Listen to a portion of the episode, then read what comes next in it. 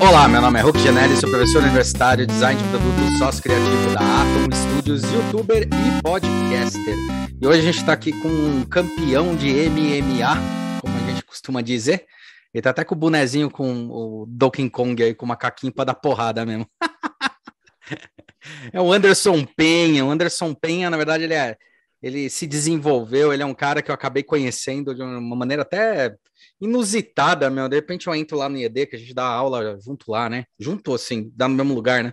Aí eu entro lá no IED, no pátio, e daí tem um ringue no pátio, assim. Mas que porra é essa? Uma molecada gritando, assim, berrando. Eu falei, meu, o que, que tá pegando, né?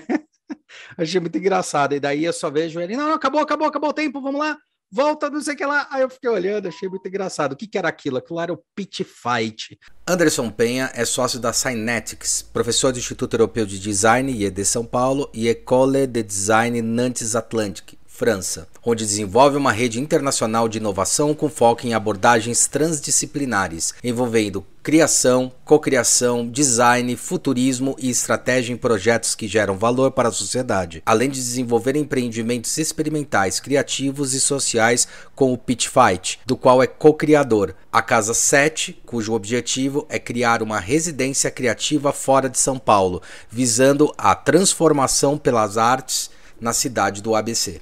Pitfight é uma técnica aí que ele acabou desenvolvendo, que é baseado em várias coisas que ele vai contar, mas o legal desse Pitfight que eu percebi foi que através disso ele fazia com que as pessoas elas tivessem que conseguir desenvolver um discurso, uma narrativa muito rápida para conseguir vender a ideia, vender a proposta.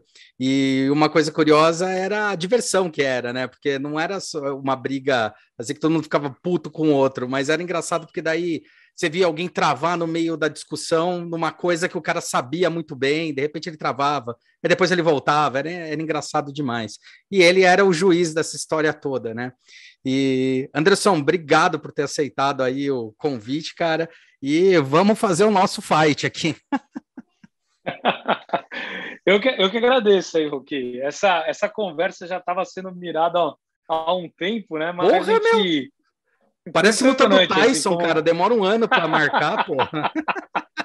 Bom, dá, dá para segurar agora a edição. Para quem não sabe, a gente segura por mais um ano, avisando que vai ter a vai ter, vai ter o papo nosso aqui. Bem legal. Pode escrever.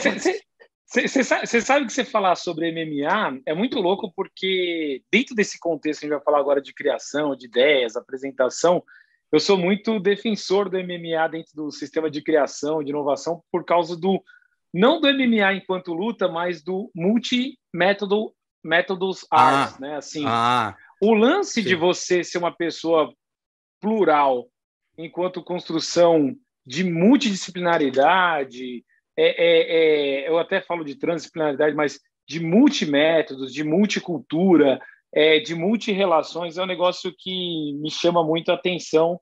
Então, realmente, assim, cara, o Pit Fights tem um, tem um algo nele ali que, que, que lembra esse MMA, mas nesse outro sentido, sabe? De, de sim, múltiplas sim. alternativas. Sim. É, é para quem, quem pode olhar é, de fora, né? Igual eu estava descrevendo aqui, quem olha de fora fala, pô, mas estão brigando, e na verdade, cara, tem todo o próprio MMA, né? Tem toda uma técnica de, além de estudar o adversário, né?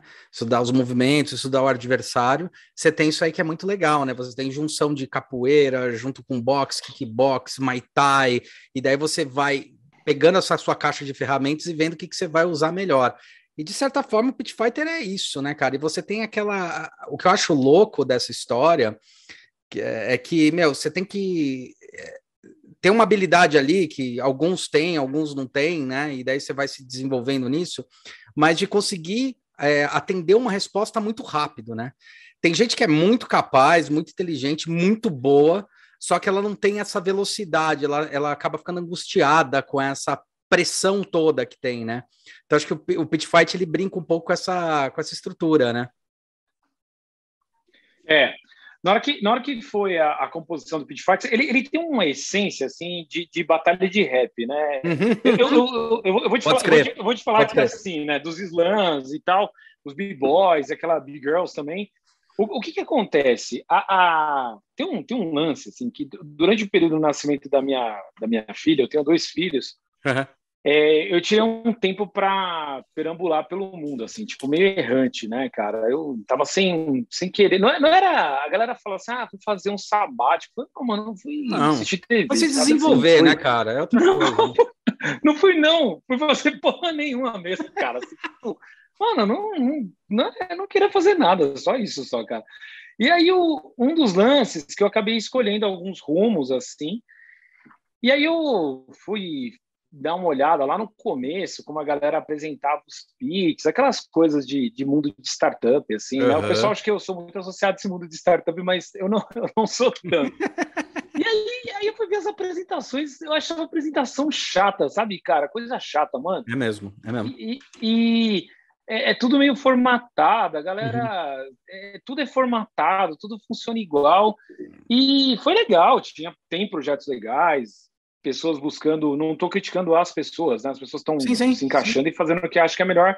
Só que eu achei aquilo meio, meio chato e aí eu comecei a pirar, assim, do tipo, como que seria um, um lance daquele mais dinâmico e como que deveria funcionar? Aí a minha cultura é cultura urbana, cara. Eu uhum. sou um cara que vive assim no meio do povo, assim, na rua e tal, e, e fui formado assim nessa cultura, né? Como eu gosto de falar em vários lugares que eu vou, sou um cara filho do ABC paulista, então não tem como, né? A gente é criado nesse esse lance mais popular, assim. E, e aí eu comecei a pensar naquelas batalhas de b-boys e b-girls trocando ideia no slam, e eu tenho uma relação muito louca com o Bushido, cara. É, uhum. eu, eu, eu acho muito louco esse essa iluminação né, do guerreiro e tal. Tenho, uhum. Eu tenho meus estudos também sobre quadrinhos, arquétipos do herói, da heroína. Assim. Legal. Assim. É, é, são coisas que me chamam, porque eu gosto muito de história em quadrinhos, assim, história em quadrinhos adultos, seja americano, europeu, japonês. E aí eu, eu, eu viajo por esse caminho. E aí, conversando com um amigo meu, eu estava entendendo um pouco esse, esse lugar do tatame, né? Não sei se você sabe quando as pessoas se cumprimentam no tatame, sim. é um agradecimento. Eu fiz Aikido, cara. Ah, então, é, é, Aikido, então, o Aikido é a essência, né, do é. Bushido, hoje, assim, a derivação de, desse Bushido.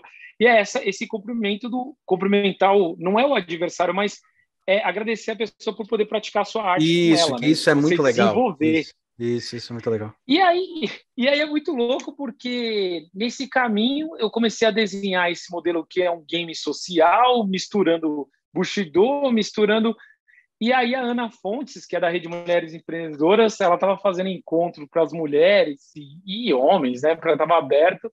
Ela falou: você não quer fazer alguma coisa aqui para o evento? Mano, foi a fome com a vontade de comer. Que aí legal. eu criei essa batalha, cara, é, de pits, baseado no, ah, baseado no, no, no, pitch, no elevator pitch, né? Que, hum. que era aquela forma americana de você fazer uma apresentação rápida.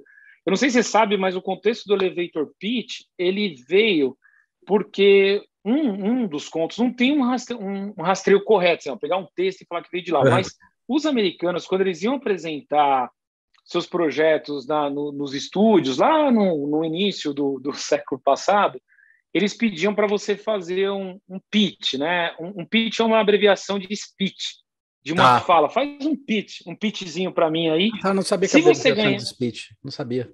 É, cara. E aí se você se você fizesse esse pitch é, para o cara e o cara gostava, ele chamava você para apresentar o roteiro lá no estúdio mais aprofundado. Então me conta aí o que, que você está imaginando para essa história. Então tanto que o americano ele tem o pitch para várias coisas. O pitch Sim. elevator era porque ele dava o tempo da subida do elevador e e aquela piração toda, que é o que o mundo das startups é, carregam. E aí, ao invés de fazer um pitch elevator, eu fiz um pitch fights, né? Que era assim, eram lutas, assim, igual aquele, aquela cultura do, do, do Street Fight dos games ali do. É, sim, sim, sim, total, total, total. Era isso mesmo. E aí, e aí a gente começou a criar um, um, uma batalha de criativos, batalha de pessoas apresentando essas ideias. O que, que é mais louco também sobre isso, tá? é, dentro do, do, debate existe uma forma da dialógica e da dialética, né? A dialética ainda grega e a dialética uhum. hegeliana, né? Que eu quero sair como vencedor e tal. A Harvard eles têm um, um grupo, grupos de debate, mesmo. eles uhum. estimulam sim, alunos sim. a debaterem pontos de vista e tal. E isso é muito sadio para ampliar visões, cara, visões de mundo, discussões, e isso é muito legal. E aí, quando você faz esse processo de criar os pitches, os slams e a dialética né, nesse lugar de construção, é, você faz um, algo que é viciado, que é assim. A pessoa, quando tem uma ideia, Hulk, ele, ele tem, ele tem um, um exercício de se apaixonar por ela. Diferente de outros lugares que falam assim, ó, pega essa sua primeira ideia joga no lixo e vai para a segunda e para a terceira, a gente tem uma ideia do tipo assim, não, é pra, essa é a ideia, a ideia que vai resolver o problema do universo. A gente acredita nisso, cara. A primeira, não né? Interessa, é, e, e não interessa quantos anos você tem, o que você faça, parece que assim, não, agora fechou aqui na minha cabeça, vai ser isso aqui. O mundo funciona segundo essa, essa ideia. E aí, o que, que você faz quando você é, quer apresentar a ideia? Se você é muito novo, você apresenta para os seus pais, né? Se você é mais sim, velho, você apresenta para o seu cônjuge e aí você e você apresenta para um amigo ou amiga próxima. Então uhum. assim, pais e mãe, pais e cônjuges vão falar assim para você, não, a ideia é da hora, legal, olha, legal, legal. Olha ali, olha que pessoa. E, e, e, amigo, cara, o seu amigo fala que a ideia é boa, você fala, ah, mas ele é meu amigo, mano. Ele... Se ele falar que é ruim, você fala assim, ah, ele tá com inveja da minha ideia, tá ligado? Porra, então amigo fica num lugar assim, mano. Não serve também para você trocar ideia, porque se ele curte, é teu amigo. Se ele não curte, ele tá com inveja, ai, porra, velho. Então, aí o Pit Fights virou um lance de falar assim, não, vamos testar então se a sua ideia é boa mesmo, com essa lógica de defesa.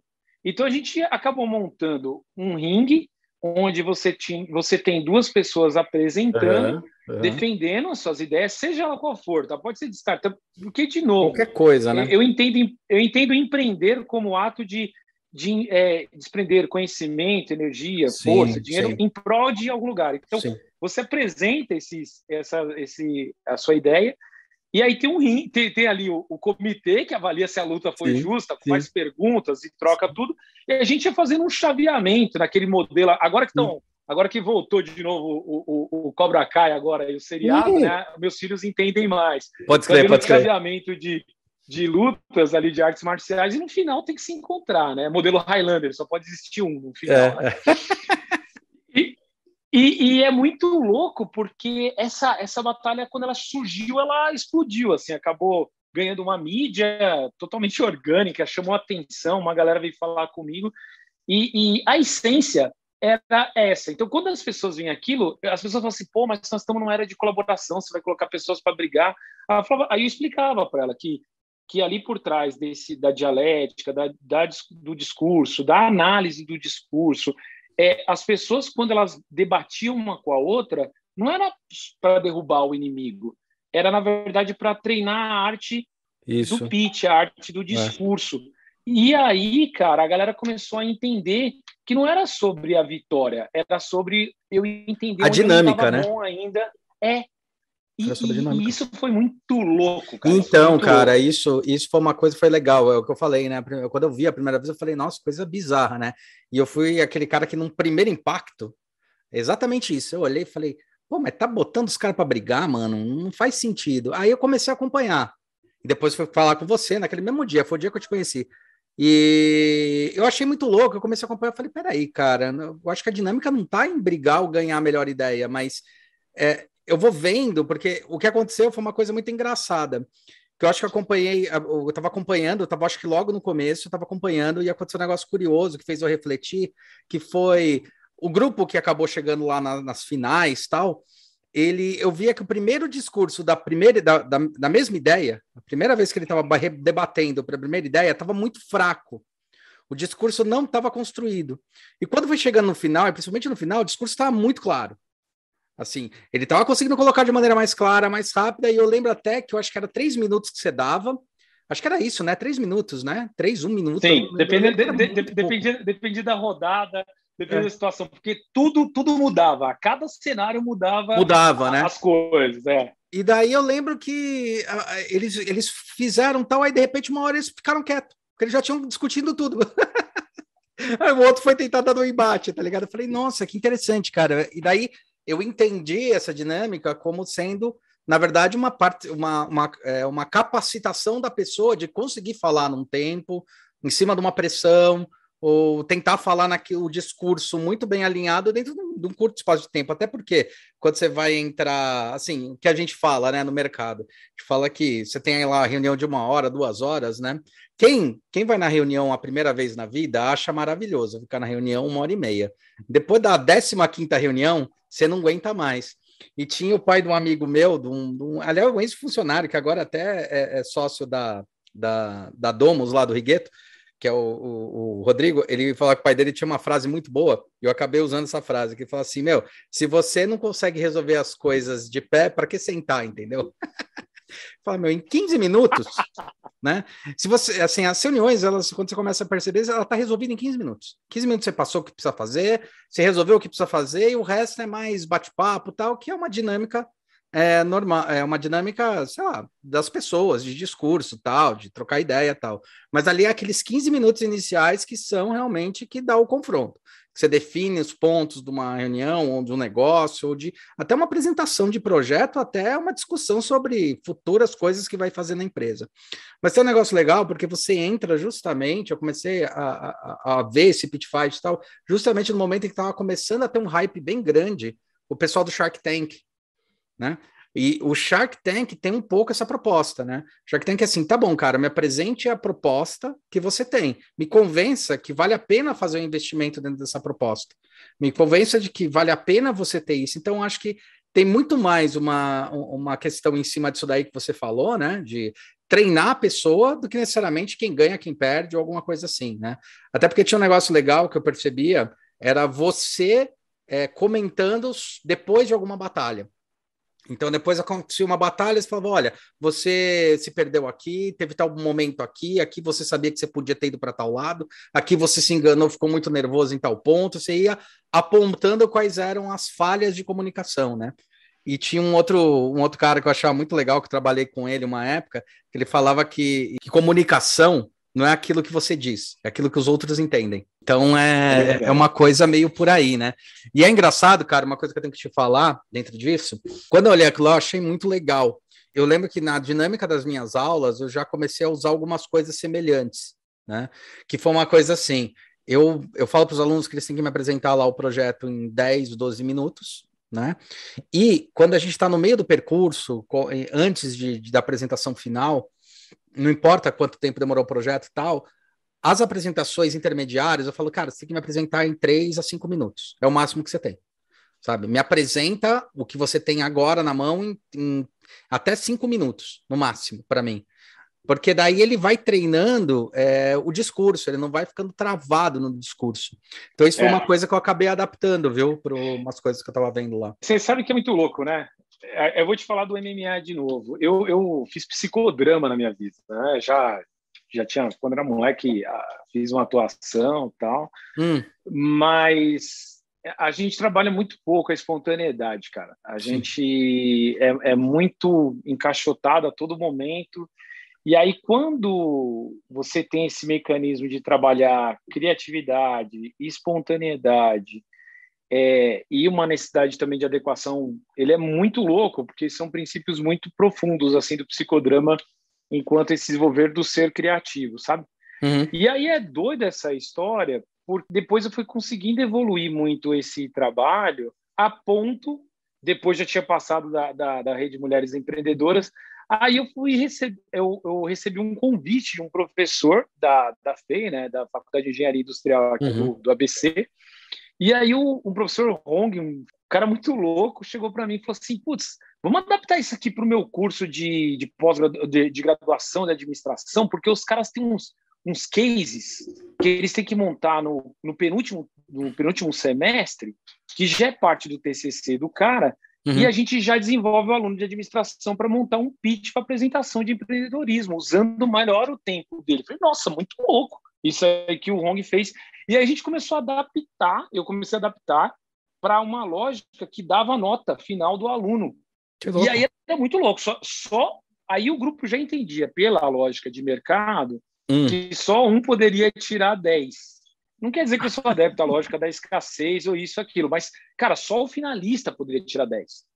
E aí os caras tinham que brigar para caramba, porque assim, eu ia fazer um comparativo entre as todo mundo teve o mesmo tempo, teve o mesmo professor, teve as mesmas condições, então nós vamos comparar entre elas é, qual que seria o grande ganhador. E aí vinha dando-se feedbacks, e inclusive no final era parte da, desse trabalho eles fazerem as correções dos seus projetos para o TCC. Então, assim, cara, isso virou uma ferramenta didática, assim, muito monstro.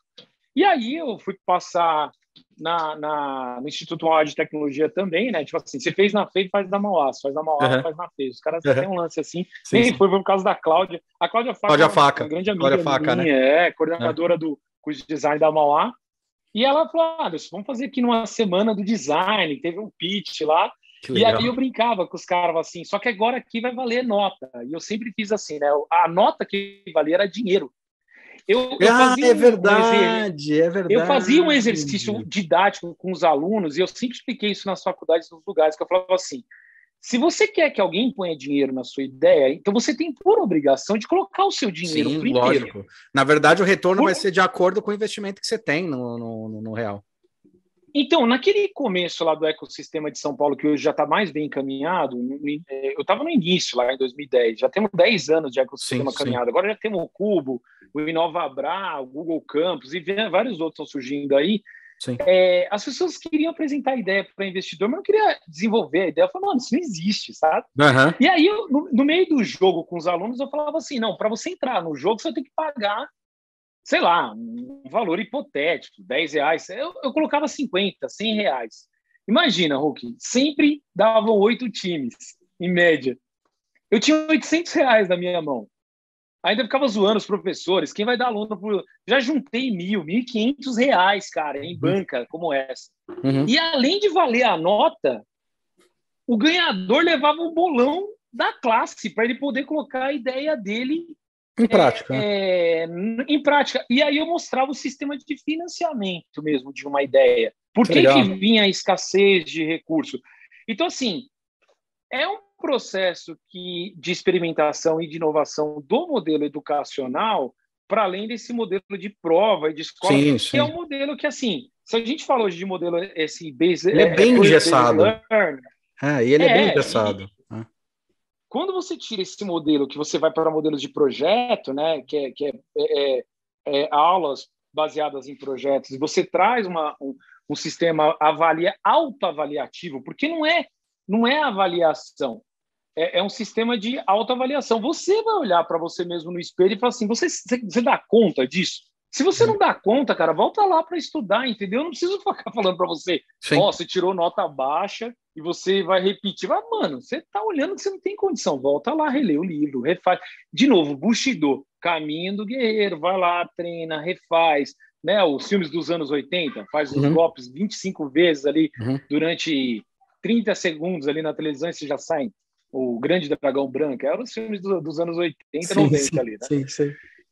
E, e, o lance doido que eu fui acabar indo para o IED porque o, o, o, José Carreira, que era o, ah, o coordenador acadêmico, ele acabou vendo aquilo e falou: Cara, isso tem uma sacada, vem aqui para o IED e vem aqui porque eu acho que vai ser bacana trabalhar isso com o Instituto Europeu de Design. E aí foi muito louco, porque na hora que eu, o Carreira me chamou para fazer isso, eu falei assim: Carreira, eu vou para fazer isso, mas eu não vou para dar aula disso. Uhum.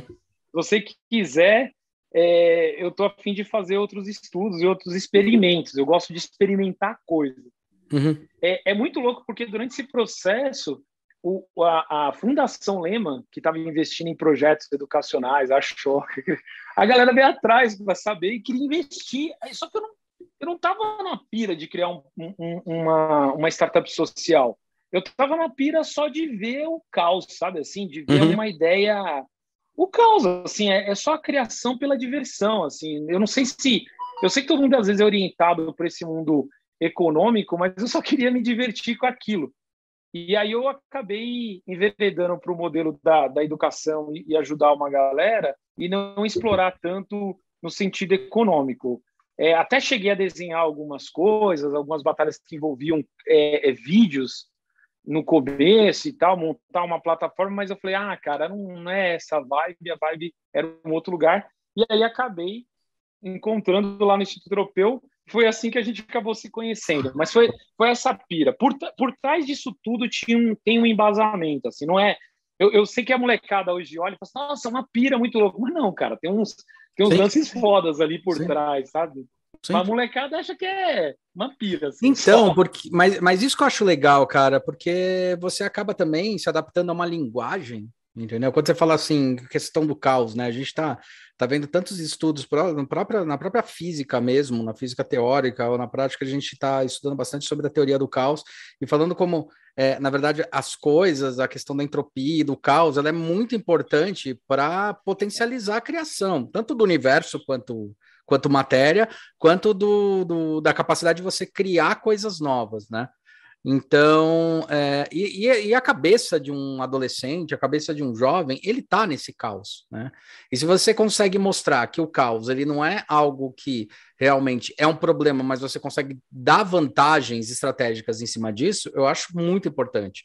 E também você se é. aproxima, né, da linguagem, porque realmente, cara, é, a questão da, da, da escola pragmática, do, da prova, ela é muito muito restrita, né, cara? Ela às vezes não, não, não, não, permite com que bons alunos ou alunos que tenham uma inteligência de projeto, às vezes até uma inteligência de dinâmica, consiga se, é, se desenvolver, né? Eu acho que uma coisa que era curiosa dentro disso daí que você está falando, que por mais que seja o pitch fight, por mais que seja essa batalha que a gente brinca, né? É, eu acho que ela ela é muito mais colaborativa do que quando você está fazendo uma prova. Porque a prova realmente é você com você mesmo. Né? Você está ali e tal. No pitch, você começa a se desenvolver entendendo como você se comunicou. Um dos maiores problemas é a gente conseguir comunicar uma ideia, né? É aquela história de quando você está no começo de um projeto, tudo bem, você consegue comunicar para a pessoa o começo do projeto, isso eu percebo muito em vários projetos, ou de aluno, ou de cliente e tal. No começo você começa, consegue comunicar facilmente. Até porque tá todo mundo na mesma pegada. Só que depois você vai se desenvolvendo e vai criando cada vez mais elementos, cada vez mais informação. Meu, depois de dois, seis meses de projeto, cara, quem tá, quem não tá acompanhando, às vezes você tá falando uma coisa que a pessoa nem conseguiu começar a acompanhar porque você não conseguiu dar uma porra de uma introdução. E um negócio desse acaba forçando, você fala, opa, opa, cara, tá faltando aí elemento, eu tô soltando as coisas muito, muito em cima, e eu acho também importante, porque é uma crítica que tem sobre a questão erudita, né, da academia, quando a gente fala de academia, que às vezes quem está muito estudando dentro daquilo, principalmente mestres, doutores, que estão estudando muito aquilo, na hora que vão falar com alunos que estão começando, não percebem que, meu, às vezes tem que falar o básico para o cara, para ele conseguir chegar no nível. Às vezes já quer começar a falar da linguagem, que o cara está naquele momento, depois de 20 anos estudando, e o aluno fica perdido, fica desmotivado. É. É, é, complicado isso. Por isso que eu acho interessante. Marruque, eu ia te falar que assim, essa dinâmica ela acabou. De novo, ela começa como empreendedores, foi para a universidade e eu fui convidado para fazer ela em algumas empresas. Cara, Sim. o ganho é brutal com qualquer idade. Porque o que, que acontece? Hum. As pessoas não trabalham isso. Eu lembro de ter feito o meu, meu MBA e era nos formatos americanos, né? Uhum. E eu, eu tive uma aula de negociação que me marcou muito, porque o professor ele filmava as negociações. Eu lembro que minha negociação era se a Playboy conseguia contratar a Luana Piovani para sair na revista. Ah, um grupo representava Playboy e o outro grupo representava uma modelo. Eu coloquei a Luana Piovani só para dizer sim, assim, sim. porque era na época era uma polêmica da Luana se ela saiu ou não. Uhum. E ele gravava a gente. E era muito louco porque esse professor ele usava o vídeo e voltava na aula discutindo com a gente onde que foram os erros da Caralho, negociação. Que legal. Fudido. Que legal. Porque isso daí era o sistema que a gente aprendia a fazer negociação para negociações internacionais. E se você está com problema de guerra, se você, porque não era uma aula sobre a negociação para vender um projeto, é, é para lidar com problemas realmente complexos. Né? Hoje eu vejo a galera, é, hoje eu vejo a galera falando muito de problemas complexos, Isso, cara. Né? Eu falo assim, mano, você sabe mesmo o que é problema complexo? assim, do tipo assim, você já foi estudar assim para ver o que, que é isso mesmo? Do tipo, não existe uma única resposta, são vários modelos, é transdisciplinar a solução. Cara, a proposta é muito mais profunda. E aí a gente tendo aquilo lá, e eu lembro que quando, aí quando eu usei, de novo, vem da dramaturgia, vem da psicologia, tinha todo esse lance. Quando você propõe o pitch fights dentro de um sistema de empresas, o que, que eu acabei identificando assim? É, as empresas elas às vezes não estimulavam a concorrência entre si dentro de uma linha criativa. Não estou falando para concorrer, as pessoas se matarem, não era entendi, isso. Entendi, entendi, Mas assim, cara, eu tenho um grupo dentro de uma engenharia, eu tenho um grupo dentro da área de produto, eu tenho um grupo. Ao invés de eu, por que eu às vezes, no começo do projeto, não monto quatro subgrupos e, e, e, faço posições diferentes de debates. Antes de sair aí igual um louco investindo, porque senão eu não consigo elaborar. Aí eu tenho pluralidade dentro da empresa e fico reduzido a, a, a, a, a monoideia, que às vezes é de um, um engenheiro-chefe, para eu que vim da, da área automotiva, uhum. cheguei a trabalhar com isso, um engenheiro-chefe que determinava a coisa, aquele detentor imbecil que ficava, é, que tem 50 anos e que ele acha que só ele sabia as coisas, mas não entende porra nenhuma de game, não entende nem nada de design. Ele vai fazer produtos assim, cara, desculpa falar uma coisa pra você assim, você é ignorante nesse sentido. Eu não tô te falando uhum. que você é, você é ruim. Não, é, é, é, é, o estrito senso da palavra, né? Você ignora as coisas, é. É. E, e, e, e, aí eu comecei a ver isso a ponto de até algumas agências de publicidade me chamarem e falar, não, cara, quero fazer essas batalhas aqui com com a minha galera de criação, que nós vamos participar de uma concorrência. E, cara, olha, rodava redondo. É que, de novo, eu não sou esse cara interessado em ficar pro resto da minha vida preso a uma ideia. Eu sou aquele cara que faz essas coisas, piro, curto e tal. Chega um tempo e falo assim: ah, cansei, deixa eu lá fazer outra coisa, vou lá cuidar de coelho, entendeu? Uhum. Aí eu cuido de coelho, depois eu vou, ah, vou agora jogar bola. Aí depois, ah, vou aprender bote. Então, é, é, que eu não tenho muito essa pira de ficar no, no mesmo lugar por muito tempo. Mas é, eu, eu falo, ah, eu estava conversando com um amigo comum nosso, que é o Caio Vassão, que eu, eu, sou, eu sou um nômade mesmo. Uhum. Mas o, o nômade é. É, vai além de, de geografia, é o nômade de pensamento, experimentar coisas e viver coisas diferentes. Então, assim, o rolê dessa dialética, do debate, ele vai minimizando também uma outra coisa, Hulk, o, o ego. Ah, as pessoas vão começando a entender feedback, vão começando a entender que não é sobre você, mas é sobre melhorar a ideia. E aí, quando você vai conseguindo trabalhar isso com grupos de pessoas, você vai. E, e no sentido do humor que o Pit Fights traz, Sim. ele vai te ajudando a lidar com críticas. Porque se você fosse duro para falar, igual alguém que está batalhando com você ali, te falasse as coisas na cara, você ia sair dali chorando, ia brigar, Sim. ia uma inimizade. Brasileiro não, bom, não sei se é só brasileiro. Outros, os gringos também, depende do jeito que você fala, dá para uma briga. Mano. Mas assim, é... e ali leva para o lado pessoal, ali... né? Demais, né, cara?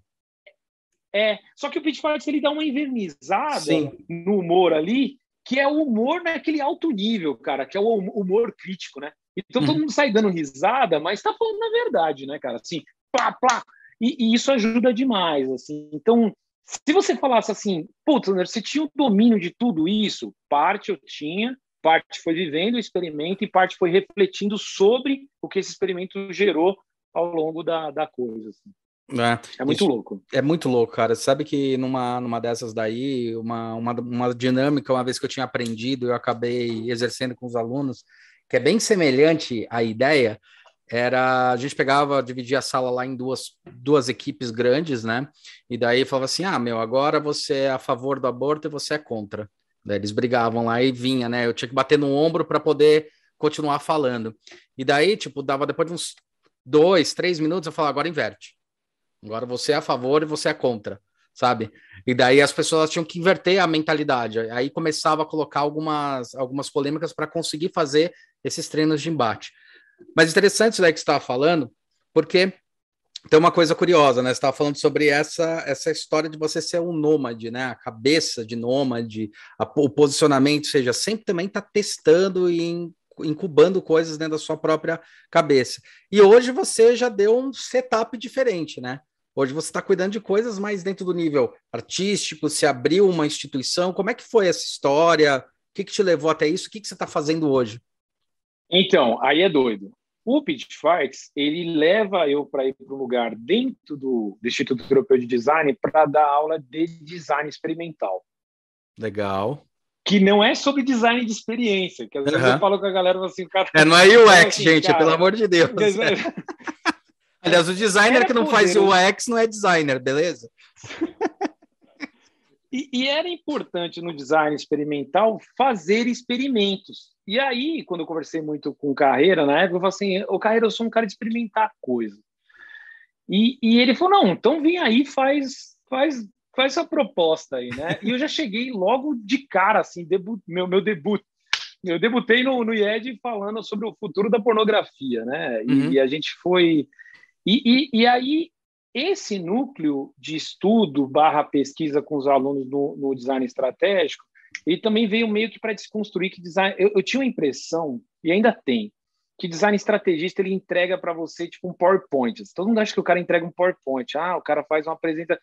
Aí, e eu sou um cara que eu passei, eu vim, eu vim do design e da estratégia mesmo, né? Eu fui estudar uhum. administração para entender estratégia.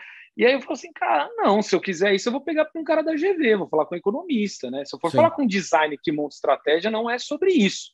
Eu quero pensamento criativo dentro da estratégia. E, e aí eu falava muito com o pessoal que o lugar da existe um lugar da estratégia quando você ainda não tem clareza, que você está montando hipóteses estratégicas, que eles são lugares muito bons para experimentação.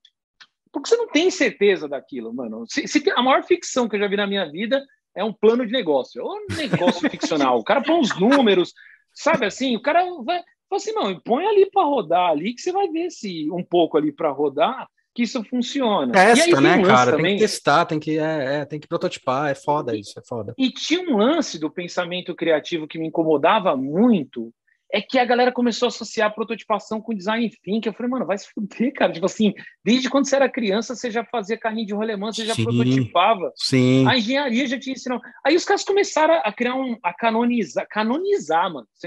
Assim, os passos do design thinking. Falei, não, mano, sim, isso aqui é pensamento sim. criativo. Isso aqui, é, é, assim, se você pegar teu, uma criança de cinco anos, você deixar ela criar, você vai ver que ela vai aprend, aprendendo por tentativa e erro é, é natural do, do, aprendizado, sabe? Uhum. E, e aí o design experimental, esse negócio do Pitchfork e o design experimental, comecei a fazer isso com a graduação, porque eu fiquei um ano na graduação para entender a escola, depois eu, eu fui pra, só para pós, né? porque eu queria, eu queria viver um ano da graduação para sentir o IED. Uhum. É, ninguém entendeu porque que eu dei um ano na graduação, mas foi para isso, para entender a mecânica, entender a sociodinâmica do IED, professores.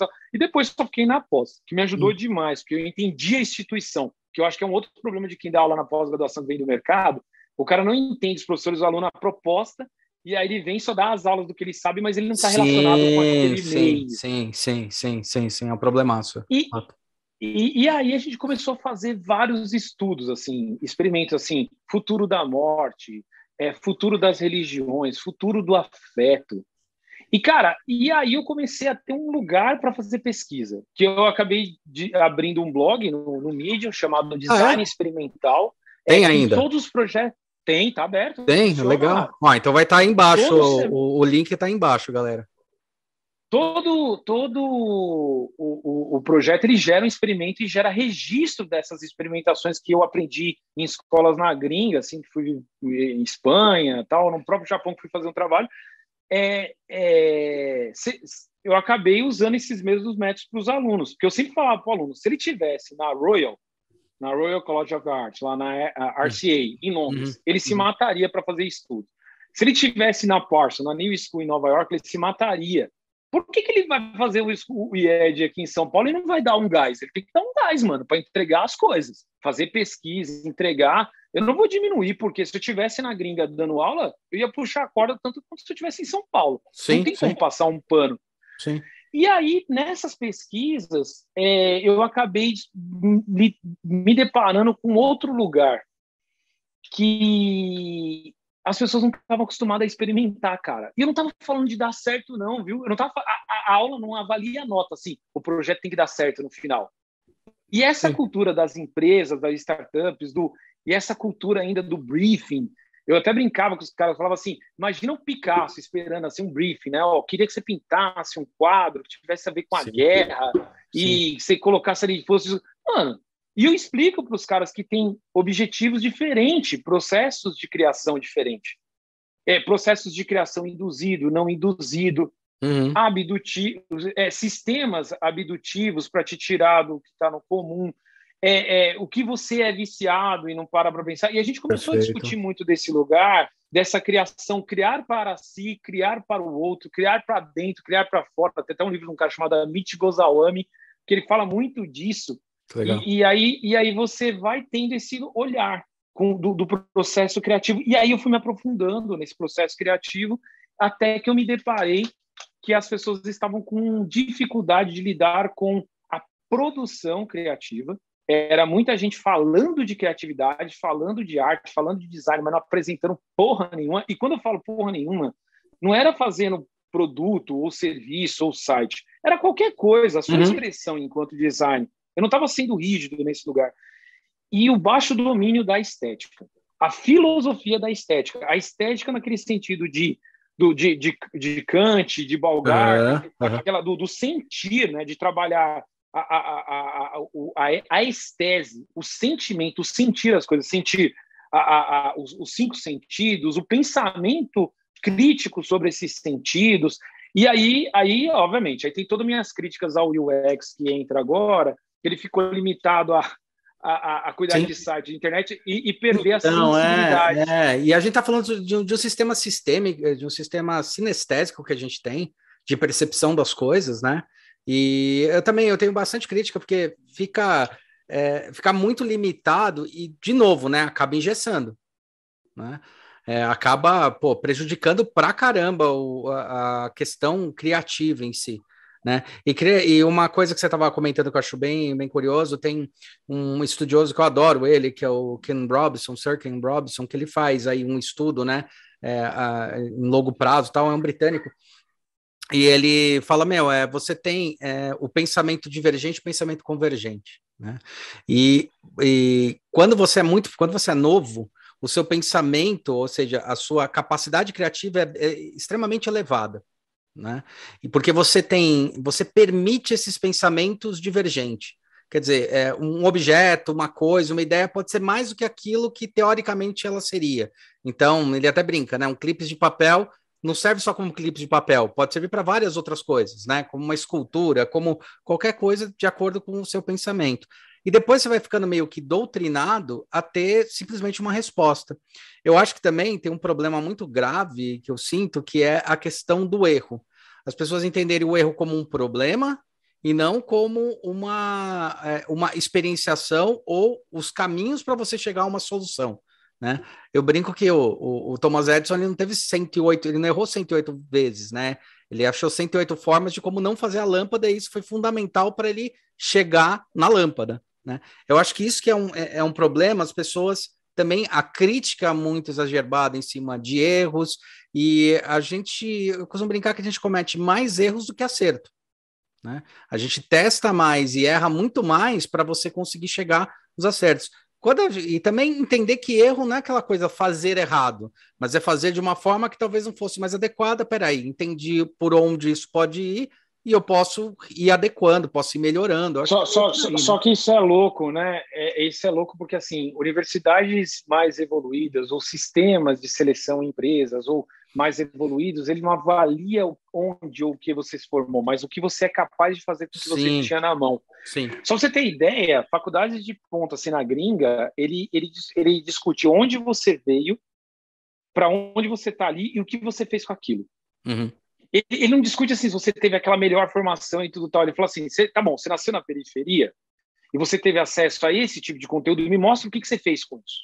Perfeito, perfeito, perfeito. Você, você nasceu é, é, no lugar com acesso, então, assim, é, é o que você fez com esse acesso?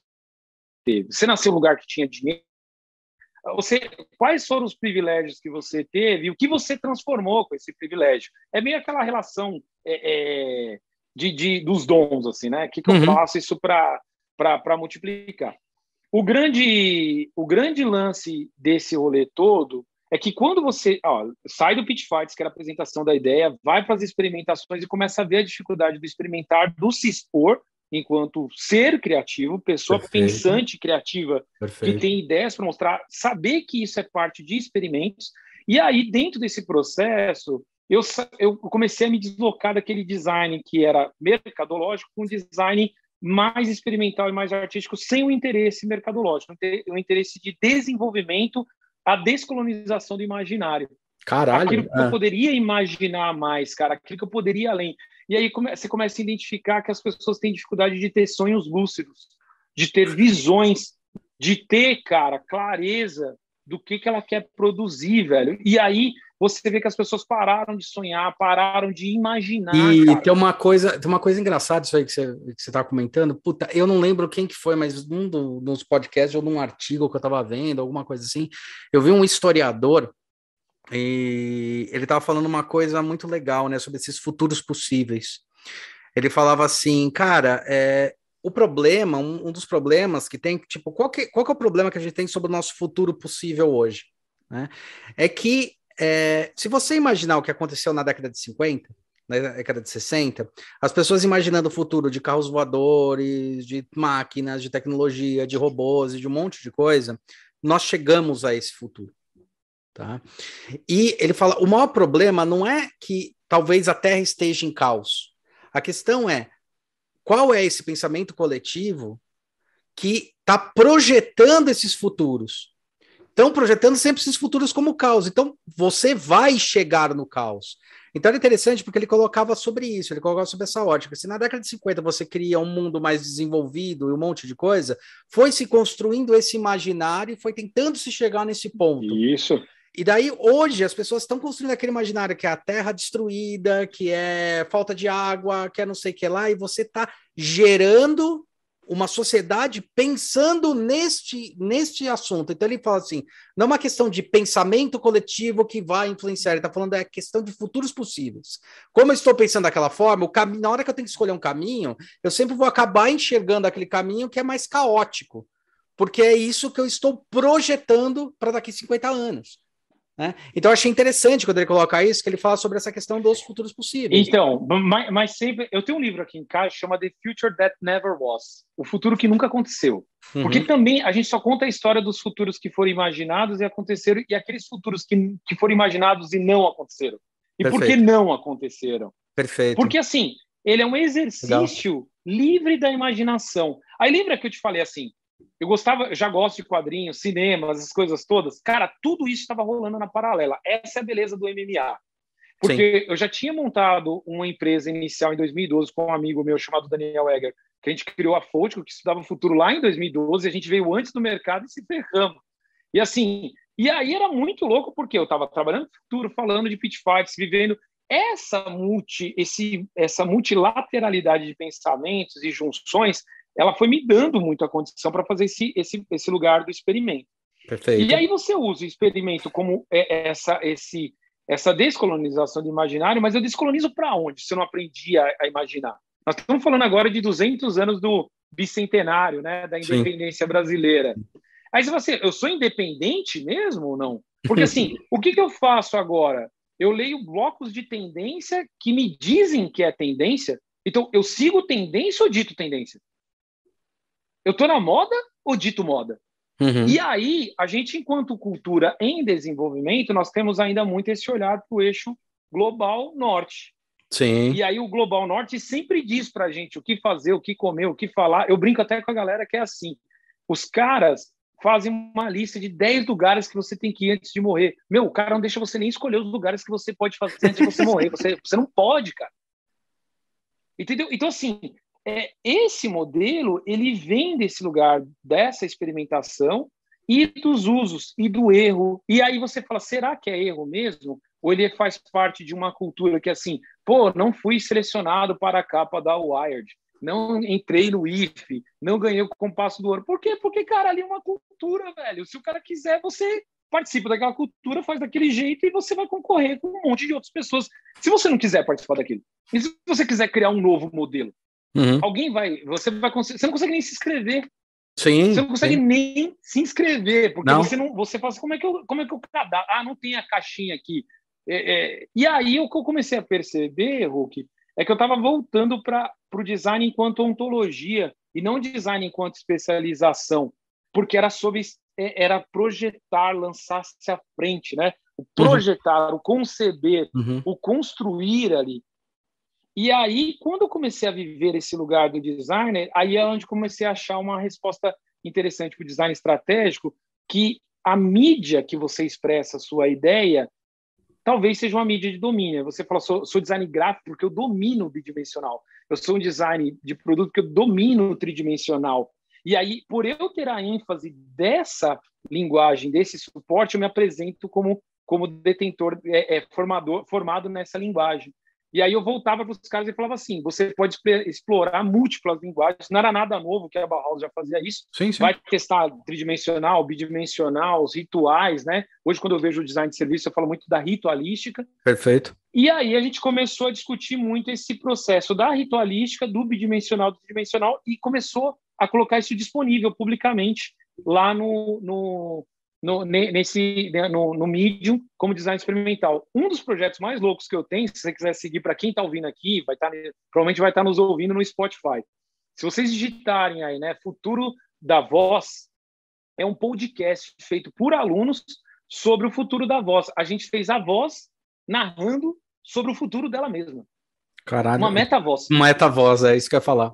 E, e a gente estava estudando antes da, antes da galera já começar a ficar falando de Alexa, que agora, pô, Sim. a linguagem, as programações ocultas, né? Nós estamos falando de metaverso em um lugar, Sim. só que nós estamos exper experimentando lá sobre o que, que, seria projetar voz, o que, que era a linguagem natural, onde uhum. entra o, o voice design, onde eu projeto a linguagem, o tom, notas, o que, que eu quero, homem ou mulher, o que, que dá segurança. Quando você começa a estudar tudo isso, você fala assim, cara, tá, e aí? O que, que você é? Design do quê? Você é design de produto? Aí, às vezes, eu vejo uma zoeira dos caras falando assim: ah, design agora é foda porque até tem design de sobrancelha. Eu falo assim, cara, se eu sentar lá e eu entender que essa pessoa realmente pratica os, os princípios de design, os princípios do Bushido, assim, Perfeito. igual o visagismo, né? O cara pesquisa a sua vida, isso, entende você, faz... Aí eu falo assim, cara, eu tenho respeito pelo trabalho dessa Perfeito. pessoa, ela fez essa Perfeito.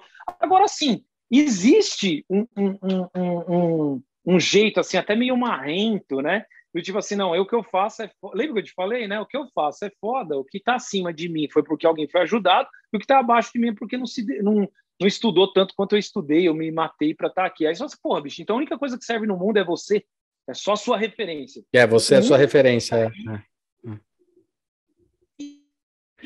Combatia essa visão, a criação do design, a criação do design experimental era para exercitar, e aí com isso eu comecei a ver que tinha uma vazão muito louca de trabalhar com. com e eu fui me aproximando da arte e dessa construção. Eu estudei música, né, dos meus 8 aos 16 anos. Meu pai é músico.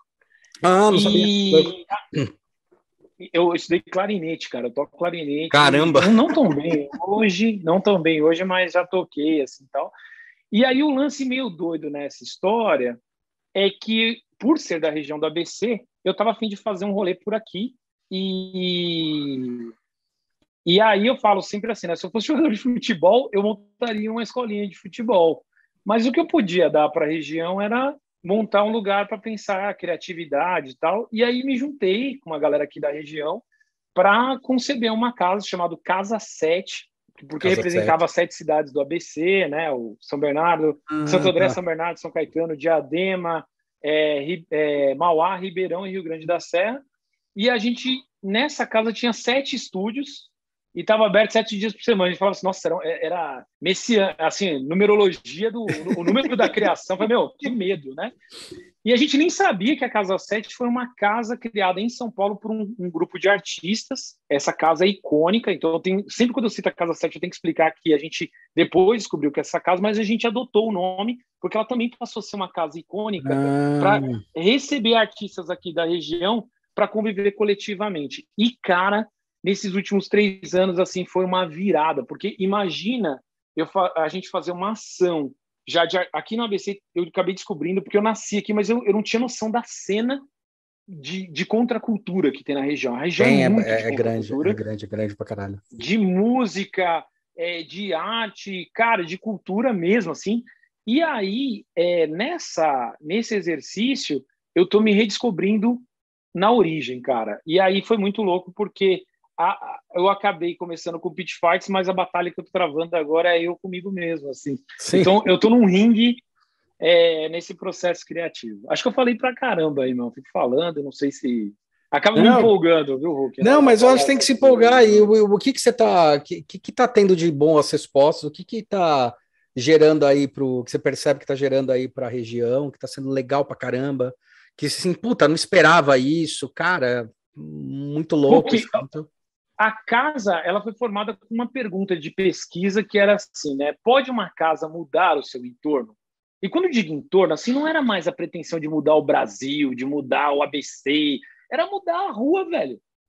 Uma casa, a sua casa. Quando você dedica, abrir a sua casa para fazer um projeto de comunicação, de arte, de criação, quantas pessoas você pode transformar com isso? Sim, economia criativa. É economia criativa, mas com o intuito de transformação mesmo. Sim, assim, sim, tipo, sim. É, é, é, e, e, aí, cara, a primeira coisa que aconteceu, quando a gente abre a casa, o, o cara que me ajudou a fundar foi o Tomás, ele tem uma galeria aqui, e, e ele falou, puta, vamos trazer uma artista aqui chamada Mariana Vilela. A Mariana vivia em Ribeirão, ela é mineira, vivia em Ribeirão e agora está em Campinas, porque ela está fazendo um, a, a, o mestrado, o doutorado dela na, na Unicamp, ela mudou para lá. A Mari, primeiro evento que ela faz, ela me traz um cara chamado Boys, né, que fala de escultura social, tanto que eu vejo a escultura social como projeto, né? Aqui no ABC eu assino muito como contrafluxo, tem um motivo de eu batizar desse nome. Legal. Uhum. E aí, e, e, e, eu sou um dos residentes, é, era até, até o final do ano residente da casa, agora estamos abrindo para outros residentes, do contra, como contrafluxo. E aí a gente traz a Mari. A Mari tem um, um, um olhar, um, uma instalação, não uma instalação, ela tem um, um happening que ela faz, cara, que, é, que ela monta, é, ela faz um pão que todo mundo ajuda a amassar. Tá. E ela fica segurando aquele pão enquanto ela conversa sobre arte, aquele pão vai fermentando e depois ela faz um, ela põe aquilo no forno elétrico e aí ela faz pão e faz uma partilha. Meu, a casa já chamava sete, mas não tem nada de religioso, mas aconteceu tudo isso. E aí a gente teve que fazer duas coisas na abertura da casa plantar um pé de amora. Sabe quantas pessoas tinham plantado ali uma árvore? Quando criança, a gente plantou uma árvore para simbolizar. Aquele era o indicador de performance da casa. Caralho. O quanto que aquela, é, o quanto que aquela árvore ia representar o crescimento daquela casa. Se você olhar o site hoje, assim, já da casa, o Instagram, você vai ver que a árvore já está crescendo, é gigante. Ela, ela Qual que é o Instagram do, do... E aí, chama Casa, casa Ateliê 7. Casa 7. Ateliê, Ateliê Casa 7. Casa 7. E aí, cara, ela faz esse esse esse esse happening, né? tem um, tem um nome em português, estou tentando lembrar, não estou conseguindo agora, de artístico, e ela faz a performance. Ela performance, faz performance, lógico, lógico. E, e, aí, na hora que ela faz a performance, aí ela fala assim: olha, vocês vão ter que sair para convidar pessoas da rua para vir aqui comer o pão que vocês estão esse fermento, porque a casa simbolizava tudo aquilo. Então, assim, você está falando de valor, a gente fala no design de valor simbólico, valor estético, valor funcional, a gente fala pouco de valor de culto, né, que é valor de obras uhum. de arte de culto e tal, sim. é que deveria começar a ser falado, porque a gente tem valor de culto para algumas marcas, inclusive. Sim, sim, sim. Quando a gente fala sobre esse lugar, aí ela naquele exercício simples, velho, sem falar, vou, vou fazer uma jornada do usuário, vou fazer um mapa de empatia, sem falar, cara, vou fazer um painel morfológico. Cara, a mulher simplesmente faz. E gente, aí eu pego a minha filha e vou na casa dos vizinhos e nós espalhamos na rua. Por que, que eu levo minha filha? Eu levo minha filha porque eu fiquei com medo de tocar na casa de alguém. Olha, olha a cozice que eu tava. Não tinha medo de fazer intervenções, né? Tocar uma campainha. Vai que a mulher acha que eu quero fazer alguma coisa, o senhor acha que eu quero. Levei minha filha para me proteger. Não foi eu protegendo ela, ao contrário. Aí eu toco a campainha.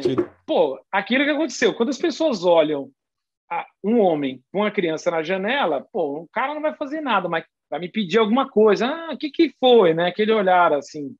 Aí eu falei, não, eu queria te convidar para você tomar um café. Nós estamos aqui, no, abrimos uma casa 7 e a gente vai servir um pão quente agora. Se você quer tomar um café com a gente, Hulk, isso desmontava as pessoas, cara. Com certeza o cara falava assim: peraí, você veio na minha casa, você não tá me pedindo nada, você quer me dar. Não, isso é uma pegadinha. Eu falei, não, cara, tô te chamando para tomar um café lá.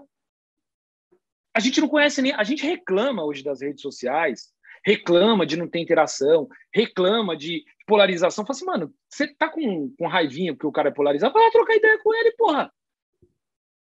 Ah, não, mas eu não troco ideia porque os pensamentos. É, é justamente é isso, é que leva a uma guerra civil. É justamente isso que leva a uma guerra civil. A incapacidade de dialogar. Aí, cara, a gente saiu convidando todo mundo na rua. Cara, me arrepia, me arrepia. Quantos projetos você fala que você fala assim, meu, me arrepiei. o indicador não era quanto dinheiro eu ganhei, é só me arrepiei. Isso fez sentido na minha vida. Cara, no final da tarde, as pessoas que eram para vir da rua vieram. Outras ficavam olhando do portão com medo de chegar. e aí você vê o efeito da arte, Hulk. O efeito da arte sendo o papel transformador que ela tem, que o design tem. E quando você faz um negócio de verdade, cara, de verdade, assim, não interessa se você vai escrever aquilo para um prêmio, se você vai para ganhar dinheiro, você vai fazer assim, eu vou fazer isso aqui, cara, porque isso aqui tem um poder de transformar as pessoas, o sistema de crença das pessoas, cara. E aí, na hora que ela faz isso, a gente serve a partilha do pão, desmonta todo mundo. Aí a gente foi recebido na rua em outro lugar, cara. Em um outro lugar. Uhum. Em um outro lugar, velho. Aí a casa, a gente começou a abrir a casa para fazer, trazer artistas, fazer shows, eventos, tudo ali, cara. E aí a gente foi seguindo na rua como um grande lugar de criar um clima. Isso em 2019, né? Pré-Covid, deixar isso bem uhum. claro. Uhum. E a gente abre a casa para receber alguns artistas, e aí começa, cara. Vinha alguns artistas, artistas que já tinham feito coisa na gringa, mas estava sem oportunidade agora. E o ABC, como uma região industrial, discutindo para além da, da indústria, a indústria Perfeito. criativa, não é a economia, mas pensar tudo isso, a produção do pensamento criativo. E aí eu começo a descobrir que tinha uma rede aqui ferrado. E aí outra coisa que foi me levando foi que eu comecei a descobrir artistas ferrados. Por exemplo, assim, hoje a gente já foi conhecido como lugar do rock aqui, né? O ABC, punk rock e tal. Sim, eu verdade. te faço uma playlist chamado Músicas do ABC, hoje ABC Adentro, que está na minha playlist do Spotify, tá aberto, pode ouvir lá. Cara, a gente está com uma, um desenvolvimento de, de, de rap, assim, tipo um funk jazz, cara, aqui na região, feito na periferia merda, cara, num nível de qualidade assim absurdo, cara. Absurdo. Música instrumental com os caras cantando. Cara, assim, uma coisa linda de ver o que está emergindo do ABC que nem chegou na, no mainstream ainda. Nem chegou. Nem chegou, cara. E eu tô no status nascente, vendo essa galera se desenvolver. Tô vendo a galera falar sobre arte e agro e, e, e, e, e agrofloresta.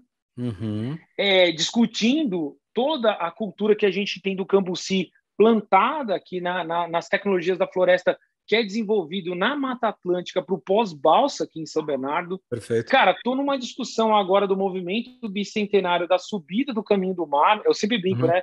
Todo mundo gosta de falar assim: ah, BC é meio interior. Fala, cara, não dá para ser interior porque nós estamos mais perto da praia do que a capital. É, exatamente. E aí, e, aí eu brinco ainda, falo assim, cara, o ABC é mais velho do que São Paulo, porque os caras passaram por aqui, fundaram aqui. Sim. Então, assim, então, a descoberta desse lugar de origem tem me alimentado enquanto criativo para reconhecer minhas origens, meus valores, e isso tem levantado ao meu desenvolvimento é, artístico criativo, porque eu não sou designer, né, cara? Eu, eu nunca me formei, eu, eu, sou um designer de ofício, eu trabalhei como designer na montadora. É, tá. todo mundo queria trabalhar na montadora como designer, nunca sou, não, eu não sabia que isso era um sonho de consumo de um monte de gente. Eu trabalhava e nem sabia, sabe? Assim, falava, nossa, aqui é um sonho de consumo. E saí porque eu não gostava, assim, eu falava, mano, não gostava daquilo. Sim. E, e, e, e, aí você vê que, assim, aí eu acabei abraçando muito esse, o ser, o ser criativo, né? Pessoas que queiram criar, seja com manifestações artísticas, manifestações de design, da arquitetura, é, a, até dentro da matemática, né? A gente pode olhar isso como arte tal. Sim, sim. Então foi sim. meio que esse rolê. Então, assim, parte lá do Pit Fight, eu encontrei meu caminho do, do, do Bushido, assim, sabe, criativo. Então, comecei lá e vim, vim nesse caminho ainda. Tem muito para desenvolver, mas eu sinto que eu, eu segui esse caminho, cara. É, cara, mas é legal porque é, parece contraditório, mas no, no, fundo, no fundo não é, né? Você fala, pô, vim lá do Pit Fight, depois vem, parece contraditório, mas não é porque, se você analisa é, como o, qual o fator que realmente te levou para cada caminho, para a jornada, era assim, tá, como eu posso tornar potencialmente as coisas mais criativas, como eu posso é, fazer o enriquecimento intelectual das pessoas, quando fala enriquecimento intelectual não é de saber cada vez mais, mas com o que sabe, como poder potencializar com aquilo que sabe, né? Então, é, você vê assim crescimento, e ele e, e, e, tem uma coisa também que é interessante nessa tomada que você pega, que é muito o que estava sendo discutido já há um, um, tempo aqui. No próprio São Paulo já estava se transformando.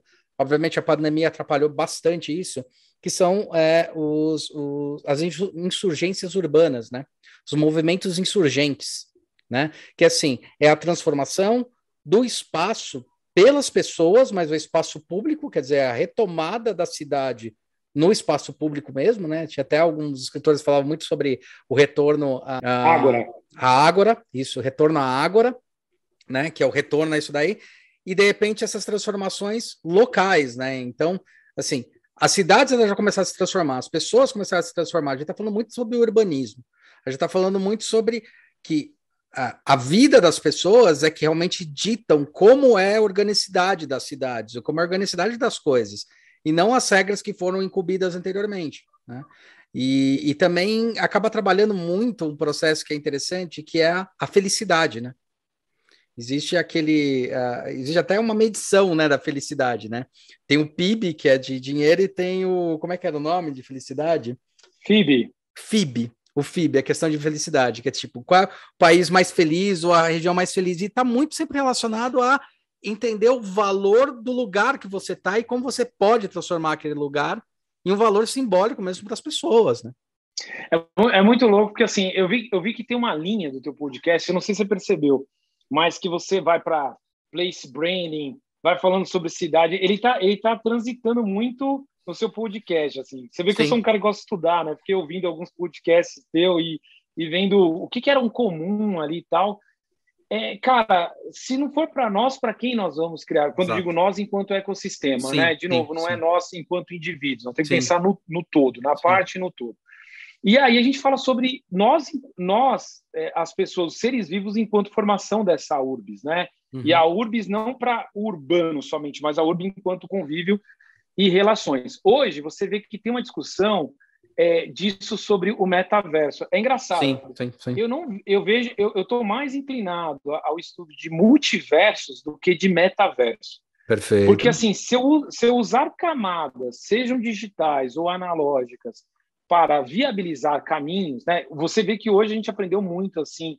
É, o que está acontecendo aqui agora? Nós estamos trocando uma ideia. Você está num canto de São Paulo, eu estou no outro canto. Sim. A gente está conseguindo viabilizar isso com custo é, e impacto ambiental muito baixo, mas talvez esse seja o caminho da gente planejar, mas nós podemos sim. executar num lugar comum. Sim, então, sim. assim, quando eu uso a linguagem de multiversos é, e não a construção de metaverso que eu fique preso lá somente, não saia de lá, né? Tem um filme muito bom chamado Congresso Futurista.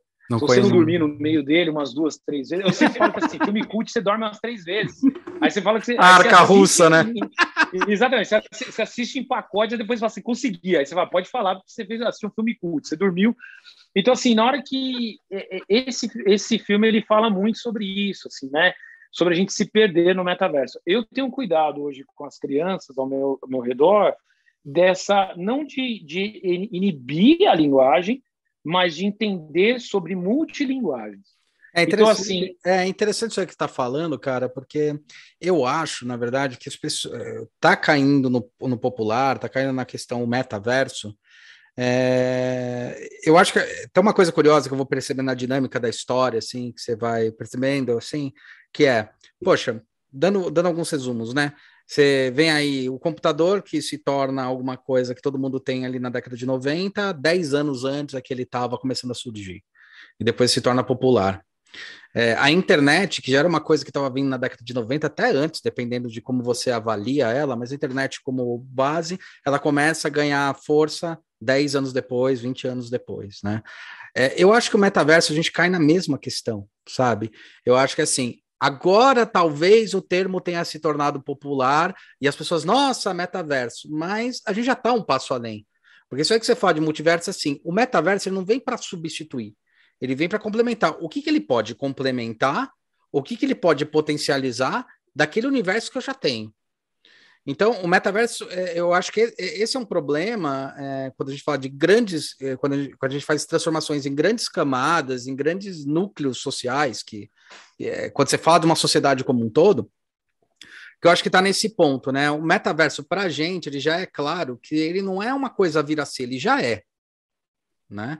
Só que as pessoas estão começando a, a, a, lidar com elas agora, assim, está caindo no meio público agora, né? A gente até brinca que é, o, o, o Mark Zuckerberg, ele, tipo, nossa, ele acabou de criar o metaverso. Tá... Não, cara, o cara só tá fazendo aquilo que já tá arranhando aí pelo menos há uns 15 anos essa história do metaverso.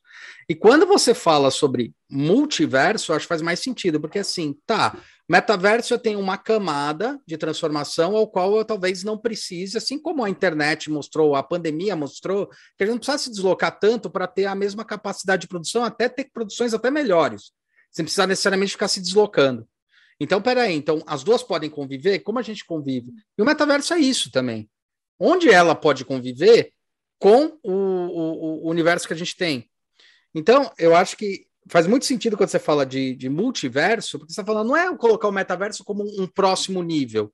Eu coloco o metaverso como mais uma camada possível de, eu interagir, de interação, e não como a camada.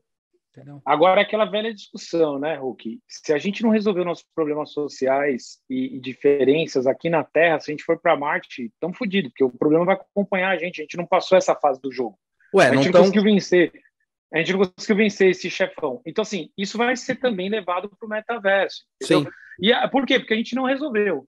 Agora, eu até, eu até falo assim, cara, para quem acompanha as crianças jogando Roblox, o show do Travis Scott no Fortnite, o cara vem falar de metaverso agora é uma piada. Fazer é uma piada. antes, você tá no meio do teu, tá, tá no teu nariz. Sim. Né? Seu filho tá pedindo, teu filho tá pedindo dinheiro para comprar Sim. Roblox lá no Roblox e você, Sim. e você não se ligou ainda que é dinheiro da economia real entrando nesse modelo virtual Isso. e fazendo um retento. Exato. Aí, Hulk, e, e aí o que, o que tem é que assim. Eu vou Famosos loot box do, dos jogos. É, é então. Eu vou, aí vou falar do IED, porque assim, esse semestre que passou, eu assumi uma cadeira agora, além do design experimental, de, de tecnologias emergentes e futurismo, que eu estou meio que me reorganizando para chamar de cosmotécnica, né?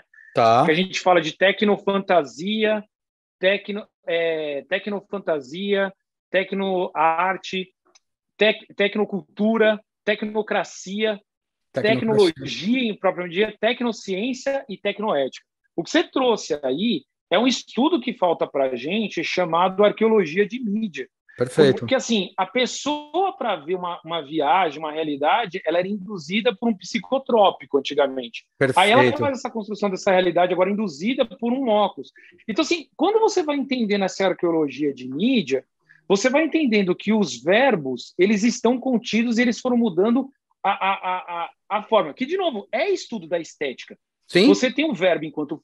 Aí, aí você volta para o design, o verbo enquanto função, que é projetar verbos, e aí você começa a ver a estética enquanto é, é, é a capacidade de tradução aquilo é, em, em multimídias, né? E, e, domínio que você tem. Sim. Só que quando você vai falar sobre o aluno com isso, vai falar com um cara sobre tecnologia, é, o cara não consegue enxergar a leitura da tecnologia num, num, povo originário, né? Porque o cara não entende a leitura do, da, da, do, do, da, do cosmo de um povo originário, ele não entende que tem rituais, que tem mitos, que tem símbolos, que tem sistemas de crenças e valores e que tem as tecnologias sociais, de produção, de Perfeito. comunicação naquele povo. E aí, quando você vê isso, você fala assim, então, sobre, sobre formar, educar e construir, é assim, a gente está muito primário em fazer essas relações de depara na cabeça do, de, das pessoas. E aí parece que a gente vive uma tábula rasa, que todo mundo descobre, descobre tudo, mas na verdade aquilo já foi descoberto. Meu pai falava, falava assim: o que houve, haverá. E eu começo a concordar com o velho, sabe? Porque, é, cara, a galera ele vai perdendo tanto no tempo e espaço que eu começo a propor coisas de 1900, de 1803 e o cara fala assim, nossa, isso é muito novo. É, cara, porque você perdeu o elo da história. Sim. E aí eu te mostro coisas do passado e, e é super novo. Por quê? Porque é novo para você. É o que está acontecendo agora, o efeito é, é, geração anos 80, agora com essa galerinha 2020, sim, o Vini Smith, ouvindo não. The Clash falando não, e tem, tem galera mais Fleet surgindo. Entendeu? É, e tem galera até indo mais longe, né? Tem uma, uma turminha mais nova ainda, tá subindo lá dos 12, que tá ouvindo o Cole Porter, sabe? Tá ouvindo esses caras, assim, é. assim, falando, nossa, quer dizer, tá, tá, tá indo, né? Eu costumo brincar, eu falo, é, é, é engraçado vocês gostarem tanto da década de 80, a década de 80 era muito feio, cara. A, a, a, a moda era muito feia, cara. A, as meias soquete por cima, era muito feio, meu, cabelo armado. mas eu brinco, mas eu acho que é, é, acontece um pouco isso, sim. Mas também é interessante se a gente conseguir uma coisa dentro disso que você falou, assim, sendo bem, bem pragmático e, e simplório. Uma coisa que é muito engraçada é, foi quando começou uh, algum aluno, né, vem falar, olha, essa tecnologia é nova, tal. Eu falo, cara, Isso aí é a mesma coisa que tinha em 1970, só mudou a mídia, entendeu? Tipo, o é, que, que mudou de lá para cá? Nada, por enquanto, né? Então, mesma coisa dos computadores, né? Todo mundo preocupado ainda com o computador, com não sei o que lá, ah, mídia e tal. E eu falo, meu, é, ainda a gente não mudou a computação do jeito que ela é. A máquina ainda pensa com 0 e 1. Um. Então, assim, a gente ainda não saiu da evolução ainda da máquina binária. Depende muito de que ponto de vista que você olha também. Né? E depende muito de, de como você, o que você se baseia para falar, mas eu acho que é, às vezes cai muito naquela, naquele conceito de do se uma árvore cai na floresta e ninguém viu, ela caiu de verdade. Tipo, eu acho que ainda o referencial mundo, ainda você é o centro, porque a sua observação importa. E você tem que entender que ela não importa, você é participante disso, mas não é ela determinante para determinar o mundo. Ela faz parte, mas ela não determina. Então, acho que isso é, eu acho que é o grande, então, grande ponto. Mas aí você vê, né? É, esses exercícios de egocêntrico e policêntrico que a gente tem para desenvolver, os conceitos midiáticos, e aí eu volto de novo com, aquela, com aquele ponto sobre arte e estética, né? Uhum. Quando você entende sobre a, a arte enquanto construção de um pensamento, a expressão, a produção e a tecnologia como o suporte para expressar aquilo, e aí você entende que existe low-tech, high-tech, aí você começa a ter domínio de mídia, porque o meio é a mensagem. Então, a mídia Perfeito. que eu escolho para expressar uma ideia também é parte de uma mensagem Teoria da comunicação na construída. Veia. E aí você começa a ver uma discussão que é sobre isso, né? sobre sustentabilidade. Eu não tenho como ser sustentável se eu não sou um ser que estuda e pensa de forma sustentável. Perfeito. Então eu crio um projeto porque eu pesquisei, mas eu não sou. Eu lembro de estar conversando com um cara que foi entrevistado com você aí, que vale, acho que vale a pena ouvir aí o Christian Uma. Eu estava num, tô num projeto com ele agora lançando chamado Lixo Invisível. Sim. Eu falo muito para o Christian, eu falo assim, cara, eu estou vivendo é, as minhas mudanças para se tornar uma pessoa mais sustentável. Perfeito. Eu posso falar que eu reciclo, eu falo, mas, cara, se eu não fizer essa mudança de, do jeito de pensar, como é que eu vou projetar coisas, Perfeito. sendo que eu só posso dar para o mundo aquilo que eu creio? Então, assim, tem um lance muito louco que a galera fala assim: ah, o, o, o, o lixo é um problema de design. Eu falo, não, lixo é um problema de cultura. Design é Sim. é muito menor do que a cultura. Sim. Design é fruto de uma cultura, assim como Sim. arte é fruto de uma cultura. Então, assim, se a sua cultura, seu sistema de crença não vê aquilo como problema, logo o design que você produz representa seu sistema de crença. Pô. Sim. E aí o cara fala assim: não, o design. Eu falo, não, cara, não coloca o design nesse lugar porque ele não é tão, tão central assim como você imagina. É, existe várias, vários policentros aí em é, desenvolvimento. Vários multiversos. Te... É, vários multiversos. E aí você vê que esse processo de voltar à origem, né? Eu, eu falo muito com, os alunos ou com o cliente de buscar projetos originais, é voltar à origem, né? Não é de projeto singular, ah, nunca visto sim, por ninguém. Sim, sim. Não, cara, o que, que é a sua origem? O que, que você quer produzir de novo para você mostrar para o mundo algo original? E eu, eu não sou xenófobo, tá? Então, assim, não ouvir o outro, não criar uma coisa. E é muito louco, porque ao tomar essa decisão já faz um bom tempo, assim, que, nossa, cara, vários projetos que eu estou fazendo na gringa, é, é, sempre sou chamado por causa da origem. E não é porque eu sei alguma coisa da gringa. Era muito assim, é, pô, a gente fez um. Na, lá pela Seminet, a gente foi fazer o, a visão de futuro e o planejamento de, de Abu Dhabi. Cara, o governo de Abu Dhabi chamou a gente para fazer a porra do negócio. Caramba, eu tô aqui, velho. O que, que eu tinha para agregar para o governo de Abu Dhabi, entendeu? Então, quando você vai achando esse projeto original, ou fazer um projeto na Colômbia, fazer um. Pro... E aí eu sinto que quando eu estou na gringa, parece que eu tenho que ser o mais original possível do que ficar falando o que eles já sabem. Porque levar o que eles já sabem, cara, não adianta. Você vai competir com o quê? Vai falar com o quê? Vai mostrar o quê? E aí você vê que, de novo, né? Como os povos originários estão muito mais além da gente do que a gente imagina, assim, porque sim. eles já são a origem, cara. Sim, sim, sim. É, é, é, um pitch fights interno, já sacou, né? Assim, por que do pitch fights? É, é uma luta interna, mano. Sim. Meu, a gente deu uma horinha aí, um pouquinho mais de uma hora. Você quer deixar um recado final? Quer falar alguma coisa? Hulk, continua fazendo o que você está fazendo, cara. É importante para nós enquanto sociedade. Se um tempo a gente registrava em paredes, em papiros, em pedras, eu acredito que futuramente, para daqui 100, 200 anos, a gente vai ter arqueologia de mídia que vão buscar o que era construído na sociedade é, por meio da fala, né, da voz, da escrita, e vou encontrar teu podcast lá. Tomara. Então, assim, eu sei que é, eu sei que é um passo de cada vez, eu sei que é um passo de cada vez, hora dá certo, hora dá errado, hora tem frustração, mas, assim, como ouvinte do teu podcast que eu entrei ali para ouvir, saí bem fascinado com algumas coisas e, e o meu recado final é segue nessa luta aí, porque é bem interessante, cara, te ouvir, beleza? Valeu, cara, porra, recadão, fica até sem graça. Tomara, tomara. Então, se você do futuro está nos ouvindo, saiba que tem. A gente está no terceiro ano e tem mais vários anos aí. E era assim a sociedade, sim. Nós não sabíamos, a, a gente ainda dividia o metaverso e o universo que a gente vive.